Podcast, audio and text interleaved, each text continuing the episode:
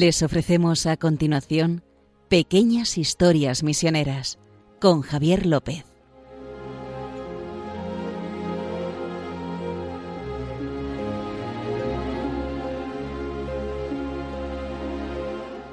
Buenas, estamos aquí en Pequeñas Historias Misioneras. Con, como siempre, me acompaña mi compañero, el director de Omepres, Justo Amado. ¿Qué tal? ¿Cómo estás? Muy bien, Javier, ¿qué tal?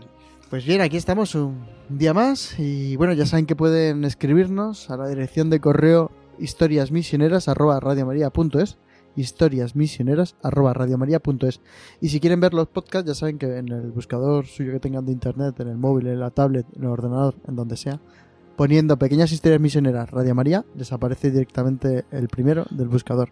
Y ahí justo pueden ver nuestros 30 y muchos programas Sí, que sí, ya ya, vamos Estamos a- cerca del 40, ¿eh? Estamos cerca de 40. No, Vamos a ver si no llegamos a tus 14.000 O sea, noticias. Nos han aguantado en, en Radio María y nuestros oyentes hasta, este número de, de- No nos han echado todavía. Llevamos Sí, un año y medio. Aquí estamos. Y mira, hoy, hoy vamos con una historia así de estas. Vamos a ir a. Japón, ¿no? Sí, sí.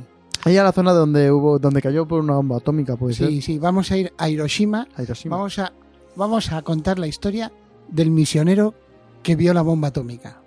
Esto va a ser. Que la vio, o sea, que mejor la- hay gente que lo sepa ya. ¿Puede decir de qué or- orden era? Sí, sí. Bueno, sí. Es, Voy dando pistas, puedo ir dando. Sí. Yo lo sé, yo lo sí, sé. bueno, la, gente que conoce la historia pues va a decir, va, va, esto ya lo sé. Pero es, Es- pero es entrañable, Vale. es entrañable la reacción del misionero y es dura la situación que vivió y, y- y el mucho dolor que hubo en, en Hiroshima. Hombre, fue bastante serio. Sí, ¿verdad?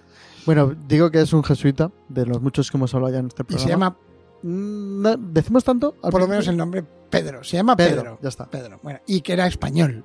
Ha mucho Pedro jesuita, Pedro. y jesuita. Es que es blanco y el ya casi, pero, Pero no, bueno, bueno, hay muchos jesuitas. Pues fue, eh, bueno, tenemos que remontarnos al 6 de agosto de 1945, Ujú.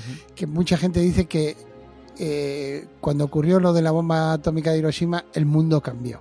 Pues sí. De hecho, eh, Oppenheimer, que fue el, el que, el que dirigió el proyecto de la bomba atómica en Los Álamos, en Estados Unidos, eh, decía que cuando la primera bomba estalló, que no fue la de Hiroshima, sino la de las pruebas, dice que, eh, te- vamos, tiene una frase que dice, todos sabíamos que el mundo ya no sería el mismo. Algunos rieron, algunos lloraron y dice que la mayoría nos quedamos en silencio. Claro. Pues el 6 de agosto de 1945, cuenta Pedro, que había llegado a Japón en 1938, o sea, se había comido toda la Segunda Guerra Mundial, allí en, en Japón, sobre todo en Hiroshima, que fue donde le tocó estar en la, en la misión, ¿no?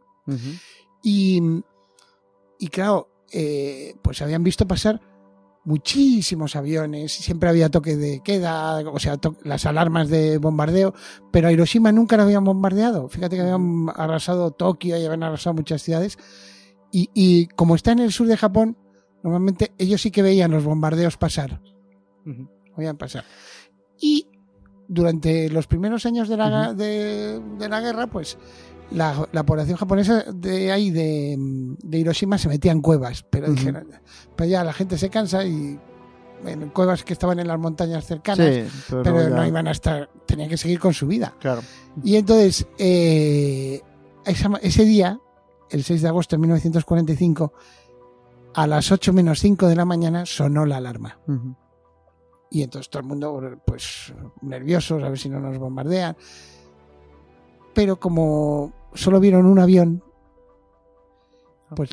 No se esperaban No, un o sea, ataque estaba- aéreo. no, no- normalmente lo veían pasar 200 aviones. Cazas, o ¿no? Claro. Entonces, pues a- como a las 8 y 10 se acabó el toque de alarma. Volvieron a dar un toque como que no ha pasado nada. Y a las 8 y cuarto, este, este misionero estaba en, en un noviciado que tenían los jesuitas. Los jesuitas tenían dos comunidades en- en Hiroshima. Una en el centro de la ciudad, que era la parroquia.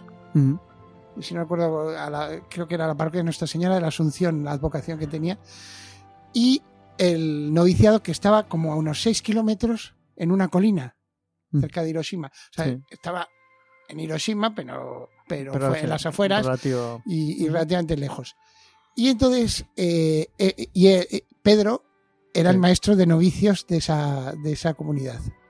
¿no? Y había después cuatro sacerdotes en la, en la, en la parroquia y 35, contándole a él, 35 jesuitas Ujú. en, en el noviciado. Claro. Y entonces decía que estaba en, una, en un despacho hablando con otro, con otro jesuita, y, y de repente vio el fogonazo, dice por la ventana. Claro. Dice, eh, claro, eh, Un gran lo- lo- resplandor, seguro. un resplandor que dijo que era como como lo, de magnesio. Es que ellos, los flash que utilizaban para las fotos eran un bloom. Sí, que sí, sí. se ponía encima antiguamente, como sabéis los dibujos que Claro. ahí como si fuera pólvora, Claro. que lo enciende y explota. Pues una cosa así. Ujú. Claro, eso, y eso fue a las ocho y cuarto. O sea, cinco minutos después de que se apagara la alarma. Y entonces vio el fogonazo. Entonces se, se asomaron todos. Y de repente el- la frase que dice él, que describe lo que, lo que sintieron después, es un mugido sordo y continuado. mu. Dice, como una catarata que, que rompe a lo lejos y de repente llegó la ola expansiva, la, la onda expansiva, rompió todos los cristales, las paredes que eran, eh, eran paredes de, de cañizo y barro, que son típicas de, la- de las casas japonesas de aquella época, se quedaron como si las hubieran arrugado con la mano, como si fuera papel arrugado, Así. y destrozadas. Y ellos, todos, todos los que estaban, cayeron al suelo como si les hubiera pegado un puñetazo, una mano invisible. Se quedaron todos tirados. Los, 36 los- los Sí. que vivían ahí. en Y la siguió, casa, ¿no? y siguió la onda Y- expansiva. No, siguió y después, al rato empezó a llover a- cascotes. Empezaron a llover cascotes, como si... Y entonces se quedaron... Es que hay que ponernos en contexto No sabían lo que no pasaba. sabía ni lo que ni lo que había pasado, no sabía Claro. nada que había pasado. Entonces dice que eh, eh, subieron a, a la colina, Ajá. donde estaba en las faldas de la colina, donde Sí. estaba el noviciado, subieron y cuando miraron hacia la ciudad de Hiroshima, lo que había era una especie de solar donde antes había estado la ciudad. O sea, todo esto en, en unos minutos, Ujú. porque fue y fuegos, Claro. fuegos ca- causados por la por la bomba, Explos- pero también por los hornillos Claro. las casas eran de, pa- de ca- ca- papel, cáñamo, etcétera, habían caído sobre los hornillos de las familias que estarían preparando el, el desayuno claro. y, y lo que Provocaban se veía eran fuegos. fuegos. Ujú. Entonces, claro, este este misionero se llamaba, lógicamente, allá vamos a desvelarlo, desvelamos. Pedro Arrupe, que, que acabaría siendo general de los jesuitas. ¿no? El Pedro Arrupe. Y, y resulta que él, eh, él había estudiado, antes de ser jesuita, en la Facultad de Medicina de San Carlos, aquí, eh, en Madrid. Que por los que no lo sepan, si van al Museo Reina Sofía, el Museo Reina Sofía tiene dos, mm, Aquí en Madrid. sí, aquí en Madrid tiene do- dos partes, tiene una muy moderna y otra muy antigua, que era el antiguo Hospital de San Carlos, del siglo XVIII, se remontaría, pero que fue hospital hasta los años 50. Ujú. 60, no sé hasta cuándo lo cambiarían a... Y eh, detrás estaba la facultad. Y allí estudió medicina en sus años jóvenes Pedro con un tal Severo Ochoa ¿verdad? Ujú. como, co- como compañero Sí. y también con Negrín, el que sería el presidente de la República como, como maestro, ¿eh? Como profesor de medicina. Antes de irse a las misiones, porque No, no, no. 39 No, no, que, antes. eh, la vida la vida de los jesuitas de aquella época, porque estamos hablando de que él eh, Ah, bueno, ingresó en la compañía en 1927. Antes de que les echaran, ¿quieres decir? Claro, sí. Porque vamos, vamos, voy a eso. Ah, vale, vale, vale. en porque- 1927 entró en la compañía. Y por si no lo saben, Claro, la. República, eh, en la Constitución de la República, Claro, de la República Española, eh, uno de los artículos iba directamente contra la Compañía de Jesús. No la nombraba, pero decía cualquier congregación que, o, o- u orden religiosa que tenga un voto de obediencia al soberano de otro estado, vamos, los jesuitas Roma. que tenían el Papa No, estaban hablando de los jesuitas, Sí. y entonces, eh, el 23 de enero de 1932 eh, se suprimió por segunda vez la Compañía de Jesús en. España. Ya saben que los, expul- los expulsaron los Borbones, cargándose Ya. la educación Ya. en España. Por eso cuando llegaron los franceses de Napoleón, decían, es que aquí, que son cerriles. O sea, no, no tienen idea de nada. Cl- Claro, te- si te has cargado 20 o 30 años antes la mayor parte de los colegios jesuitas y dejado un hueco grandísimo, no es nada que después ocurra eso. Y eh, que además que no fue sustituido por nadie, porque Ya, ya. pues aquí volvió a pasar en 1932, eh, disolvieron la compañía, expropiaron los bienes, además eh, la orden, el decreto decía que no podían estar dos personas que hubiesen Ujú. Porque ya se consideraba que hacían una comunidad. Dos personas ya hacían comunidad. Eh, o sea, o sea, que si tienes do- razón, pero. Dos antiguos jesuitas que no existen, si vivían en un piso, ya estaban contraviniendo las normas. Entonces, la compañía lo que decidió fue, nos vamos. Y él terminó sus estudios en Bélgica y en Alemania. Y acabó, una vez ordenado sacerdote, acabó en Estados Unidos. ¿Sabes? Fíjate. Aunque él quería... Pero eso ir- fue antes de irse a Japón, entonces. Sí, sí, estoy hablándote. Claro, Claro. si te han expulsado en 1932, Claro. como, como un joven jesuita. Y él llegó el sin- 39, por eso digo que fue antes de. o sea, antes de la guerra del 36, o sea, fíjate. Sí, sí, sí. Entonces, eh, y a él, él en Estados Unidos, él siempre quería haber ido a Japón. Que- Porque, joder, que la tradición de los jesuitas Hombre, era- San Francisco nacido- Javier y demás, pues dice. eh, había vamos. nacido en Munguía, cerca de Bilbao, Sí. y entonces eh, San Ignacio, San Francisco Javier. Joder. Y entonces, por fin, en 1938, le dieron la noticia de que podía ir a Japón. Que bueno, se dice que se llenó de alegría. Claro. Y cuando llegó a Japón, de, de hecho, eh, se puso a llorar. Parece ser que o sea, había- lo había querido tanto Ya. que de repente cuando llegó el primer día a Japón, es verdad que después se pasó un año y medio intentando aprender el idioma, los kanjis, Ujú. etcétera, y lo pasó mal, ¿sabes? Pero todo esto para decir Bueno, que, que era médico. No había ejercido nunca, fíjate. Eh, O sea, tenía estudios de medicina. No había ejercido nunca porque claro. pues era jesuita. Y entonces se vio obligado, ante la situación de Hiroshima, Emergencia, ¿no? claro, vamos, vamos a ponernos las pilas. Y entonces lo primero que hizo antes de es miró a los novicios y les dijo, lógicamente, acab- acabamos de convertir el noviciado en un hospital. Entonces acogieron a todas las personas que, que iban viniendo. Además decía que todo el o sea, lo que, lo que le pasó a, a mucha gente que parecía que estaba bien, Ujú. o sea, los que llegaron que parecía que estaba bien, les empezaron a salir como a la, a la media hora una especie de, los que estaban cerca de la bomba, eh, y, eh, como unas ampollitas en la piel. Que después como a las a una, pasadas unas horas se hacían como si hubiesen sido negras, como si hubiesen sido quemadas, Ujú. y al día siguiente empezaban a supurar. ¿Sabes? Que era- Claro.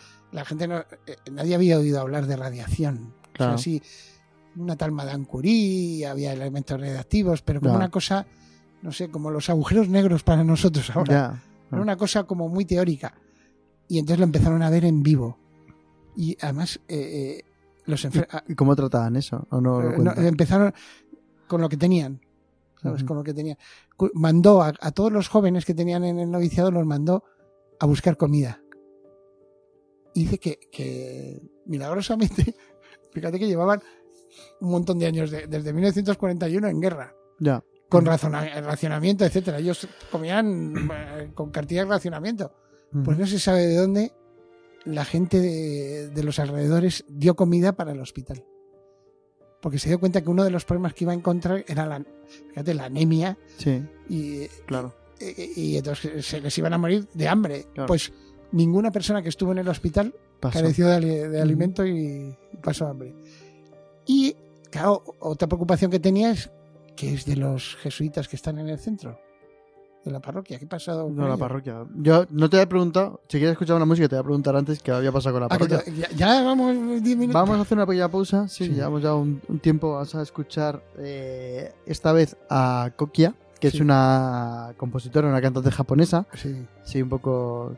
Es, es fa- es famosa, ¿eh? Es famosa, muy sí, famosa. de- así. Tan es. famosa como lo- los keniatas que vimos el otro día. Bueno, Pero esta es- no es cristiana. Eh, o sea, no es. Ya. Eh, canta muchas. Los jinetes eran muchos millones, ¿eh? o sea, no sé si por- tiene tantos por- millones, cuando pero. lo oigan cantar dirá, no es cristiana, pero está gritando que, Sí, sí. que, que soy cristiana. Va a interpretar el Ave María de Babilov. Sí, ¿No? que es muy famoso. Y, Y, es y un homenaje aquí a. Obviamente no vamos a poner toda la canción porque son cuatro minutazos, pero vamos a poner un poquito de, la canción. Es muy bonita, muy pausada. Sí, es una voz japonesa en honor de, de Pedro Arrupe. Eso es. Vamos El a escucharla porque nos va, nos va a ayudar. También a pensar en esto, lo que, lo que tuvo que vivir el padre Arrupe ahí con la bomba de Hiroshima.「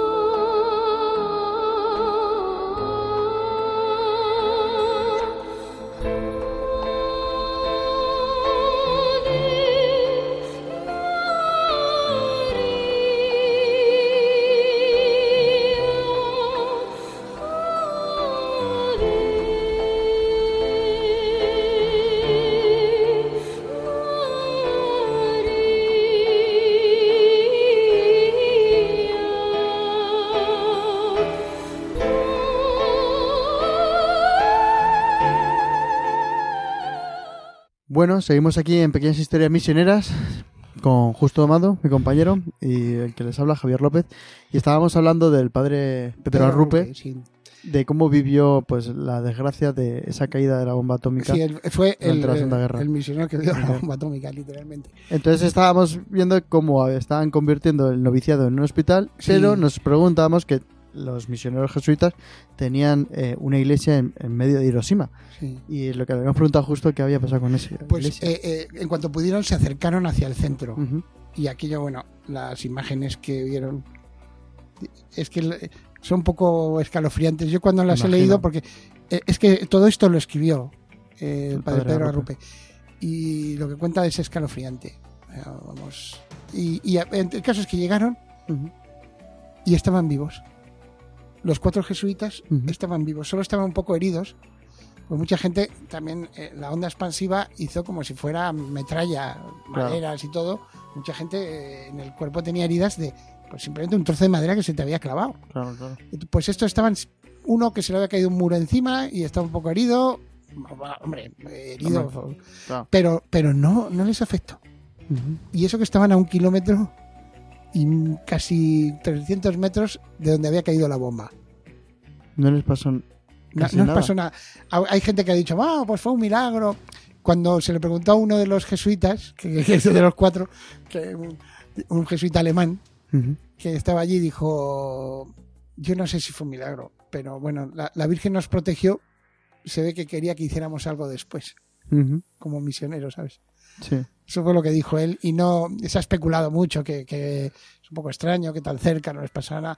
Hombre, es El que a un kilómetro una bomba atómica. Sí, de pues que- el caso no- es que puede ser que lo que les pasara, que como el edificio era de piedra, al contrario de lo, porque era la típica iglesia, Lo que hemos dicho antes, ¿no? Que el material era no, bastante. se sabe, no se sabe lo que pasó. Eh, Pero bueno, el caso es que sí que es verdad que Dios los protegió, se ve que quería que hicieran más cosas. Ujú. Y los recogieron, los llevaron y, y los trajeron de vuelta. Y, eh, y se pusieron a curar a enfermos, vamos, sobre todo porque los médicos habían muerto. Los médicos de Hiroshima Claro, habían muerto con la bomba. Entonces habían quedado muy poca gente que pudiera atender a los enfermos. Después, eh, como ustedes saben, unos días después volvió a caer la, la, la segunda bomba en Nagasaki, Nagasaki. de la que hemos hablado cuando Sí. los eh, cristianos os- ocultos en otro programa. Pero bueno, el caso es que, eh, pues, la eh, por lo que se ve en los escritos del padre Arrupe, esto, esta historia marcó su vida, ¿eh? Marcó Hombre, su vida. Además, Para que no te marquen, macho. recuerda Normal. la primera misa que celebraron. en- imagínate, en medio de, de- de todo destrozada la casa, Ya de la nada. y, eh, en la capilla, pues de- eh, levantando al Señor, dice, decía él, levantaba ya al Señor y veía que casi todos no todos eran budistas o lo que o sintoístas, mirarían ahí al Señor diciendo esto dice, por lo menos tenían el respeto, dicen, no podían adorar porque no tenían la fe, pero por lo menos mostraron respeto hacia la Eucaristía. Y también Mm. habla de que hubo muchas conversiones movidas por la caridad que mostraron los jesuitas. Algo que para ser Compañía de Jesús, que es lo que Sí, es, sí. que no se dedican a los enfermos, hay que recordar que los noviciados de la compañía, el noviciado de Roma, se vaciaba cada vez que había peste en Roma. Es verdad. O sea, los- el rector del noviciado de Roma, cada vez que eh, estoy hablando del siglo XVII, Sí, sí. Ayudar y, y- y- Lo comentamos también en otro programa, Sí. aquí, esto de la peste en Roma, que siempre que pasaba algo llamaban a los jesuitas. el- no, o sea, es verdad que todas las órdenes y congregaciones de Sí, Roma lo hacían, pero que es, es una cosa. Te iba a preguntar si, no el padre Arrupo lo comentaba, ¿qué pasó con la iglesia que tenían allí? ¿Quedó también destrozada? ¿O No, no, sí, después se- la reconstruyeron, etcétera. O sea, Vale. todo volvió. Desgraciadamente, eh, todo vuelve pa- y parece que olvidamos. Fíjate ahora aquí tantas guerras y tantas historias, ¿verdad? Ya. Pero lo que sí aprendió, eh, que, es, ah, que es la conclusión positiva de todo esto. Resulta que, que en 1954 le nombraron, porque, bueno, estaba tan identificado con, con la cultura japonesa que por eso lo habían hecho novici- eh, director de novicios, eran novicios japoneses. Sí, sí.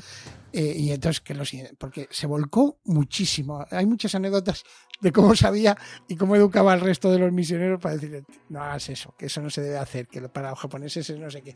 No. Entonces, eh, y, y de hecho, aprendí a rezar en la postura de japonesa. de sentarse, que para un adulto, ya te digo lo que cuesta, No, ¿sabes? no es fácil, ¿eh? Eso al final se adaptó hasta en eso. Y entonces, eh, en 1954 lo nombraron provincial jesuita en el Japón. En Japón.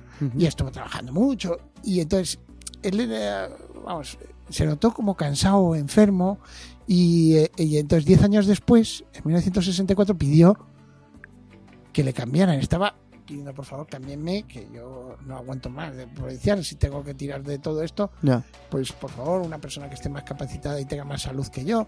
Ujú. Pero en ese momento se murió el general de los jesuitas, Sí. padre Janssens, y, le, y todos los provinciales del mundo acudieron al capítulo general que, Sí, que tuviesen ujú. para elegir, ¿sabes? Y, y Y a la congregación general que dicen los jesuitas, Sí. y le nombraron general de, la, de los jesuitas. Es- no sé, a mí me recuerda un poco Pero de un- que dejar Japón. tal Bergoglio, ¿verdad? Que Sí. dice, por favor, yo no quiero seguir en el arzobispo de Buenos Aires, que estoy muy mayor. Pues nada, a. Que, Vamos, pues no, se lo concedieron. Tanto a este como a, a- a- Sí, sí, le a- al Papa Francisco le concedieron, le quitaron. Oye, ¿no te hemos dicho que ya se acabó? Pues eso, Tiene ¿Se tuvo que ir entonces a Roma? a ¿O- Roma. Y entonces, que esa, la conclusión positiva. En 1980, Ujú. fíjate, eh, empezó a haber por, to- por la zona de, de Vietnam, esa, refugiados vietnamitas que escapaban de Vietnam en barcos y nadie los recibía.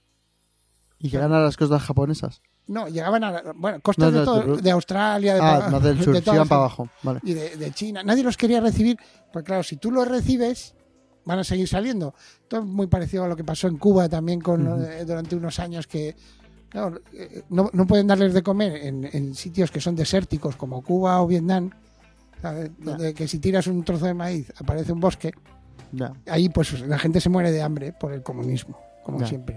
O sea, cuando tú eh, implantas una dictadura, sea de derechas o de izquierdas, no se sabe qué ocurre, que la gente lo primero que empieza a sufrir es en el estómago. Claro. Entonces se ve que los en aquella época los vietnamitas, se ve que el gobierno vietnamita dijo, pues cuanto más se vayan, a más tocamos.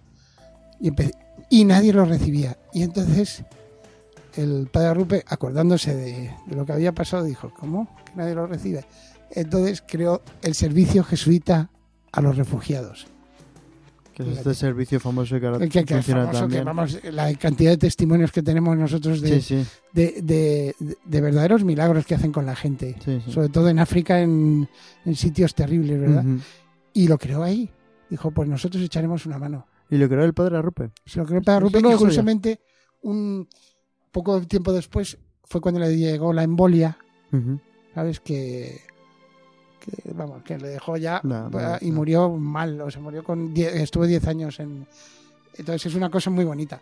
¿Nos Hay- ¿Queda algo más del padre Arrupe que nos quieras comentar justo Eh, antes sí. de acabar? Sí, sí, sí. O sea, eh, el hecho de que A ver. de- es una oración, hombre, es que si Ah, no- vale, vale, que nos va a Es salir una una plegaria. oración. súper corta, súper corta. A ver si luego nos van a pedir, ¿eh? Menciónalo Sí. bien. ¿Cuál Eh, es? No, no, es pequeñita, es muy pequeñita, es tan pequeñita que por favor, la pueden echar para atrás, para adelante y se la aprenden. ¿Qué quiere decir? ¿Que no nos escriban para esto? Es, dice, bueno, es, es una afirmación más que una oración, dice, tan cerca de nosotros no había estado el Señor, acaso nunca, ya que nunca habíamos estado tan inseguros. Fíjate, Eso. es casi como la respuesta a lo que habíamos dicho al inicio de Oppenheimer, dice, Sí. nos quedamos callados, el mundo cambió. Y nos- Silencio. el mundo cambió porque nos- de repente éramos capaces de destruirnos a nosotros mismos. Ujú. Pues la respuesta la, la da el que vio la bomba atómica, Pues sí. que es, tan cerca de nosotros no había estado el Señor, acaso nunca, ya que nunca habíamos estado tan inseguros. Pues cuando tengamos inseguridades, pues invoquemos al Señor. Para estar cerca de él. Porque está ahí. Muy bien, justo, pues ya está. Hemos terminado hoy otro capítulo más de estas pequeñas historias misioneras. Ya saben que si quieren escribirnos, comentarnos cualquier cosa, lo pueden hacer al correo electrónico historiasmisioneras@radiomaria.es historiasmisioneras@radiomaria.es y luego el podcast, si quieren escucharlo, este o cualquier otro que les haya gustado o hayamos mencionado y quieran buscarlo, pueden hacerlo a través de su buscador de internet habitual, Google, eh, Chromecast, eh, Firefox, lo que quieran, eh, poniendo pequeñas historias misioneras Radio María, ahí les aparece el primer la primera búsqueda, el, el podcast de Radio María.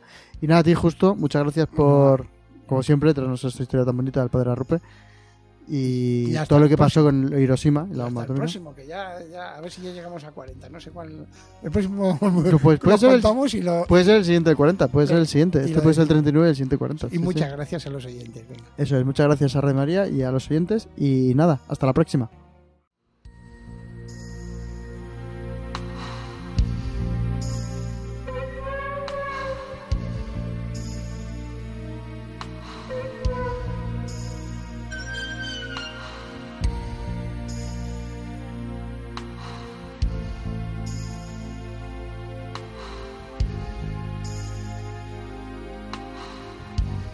Han podido escuchar en Radio María Pequeñas Historias Misioneras, un programa dirigido por Javier López.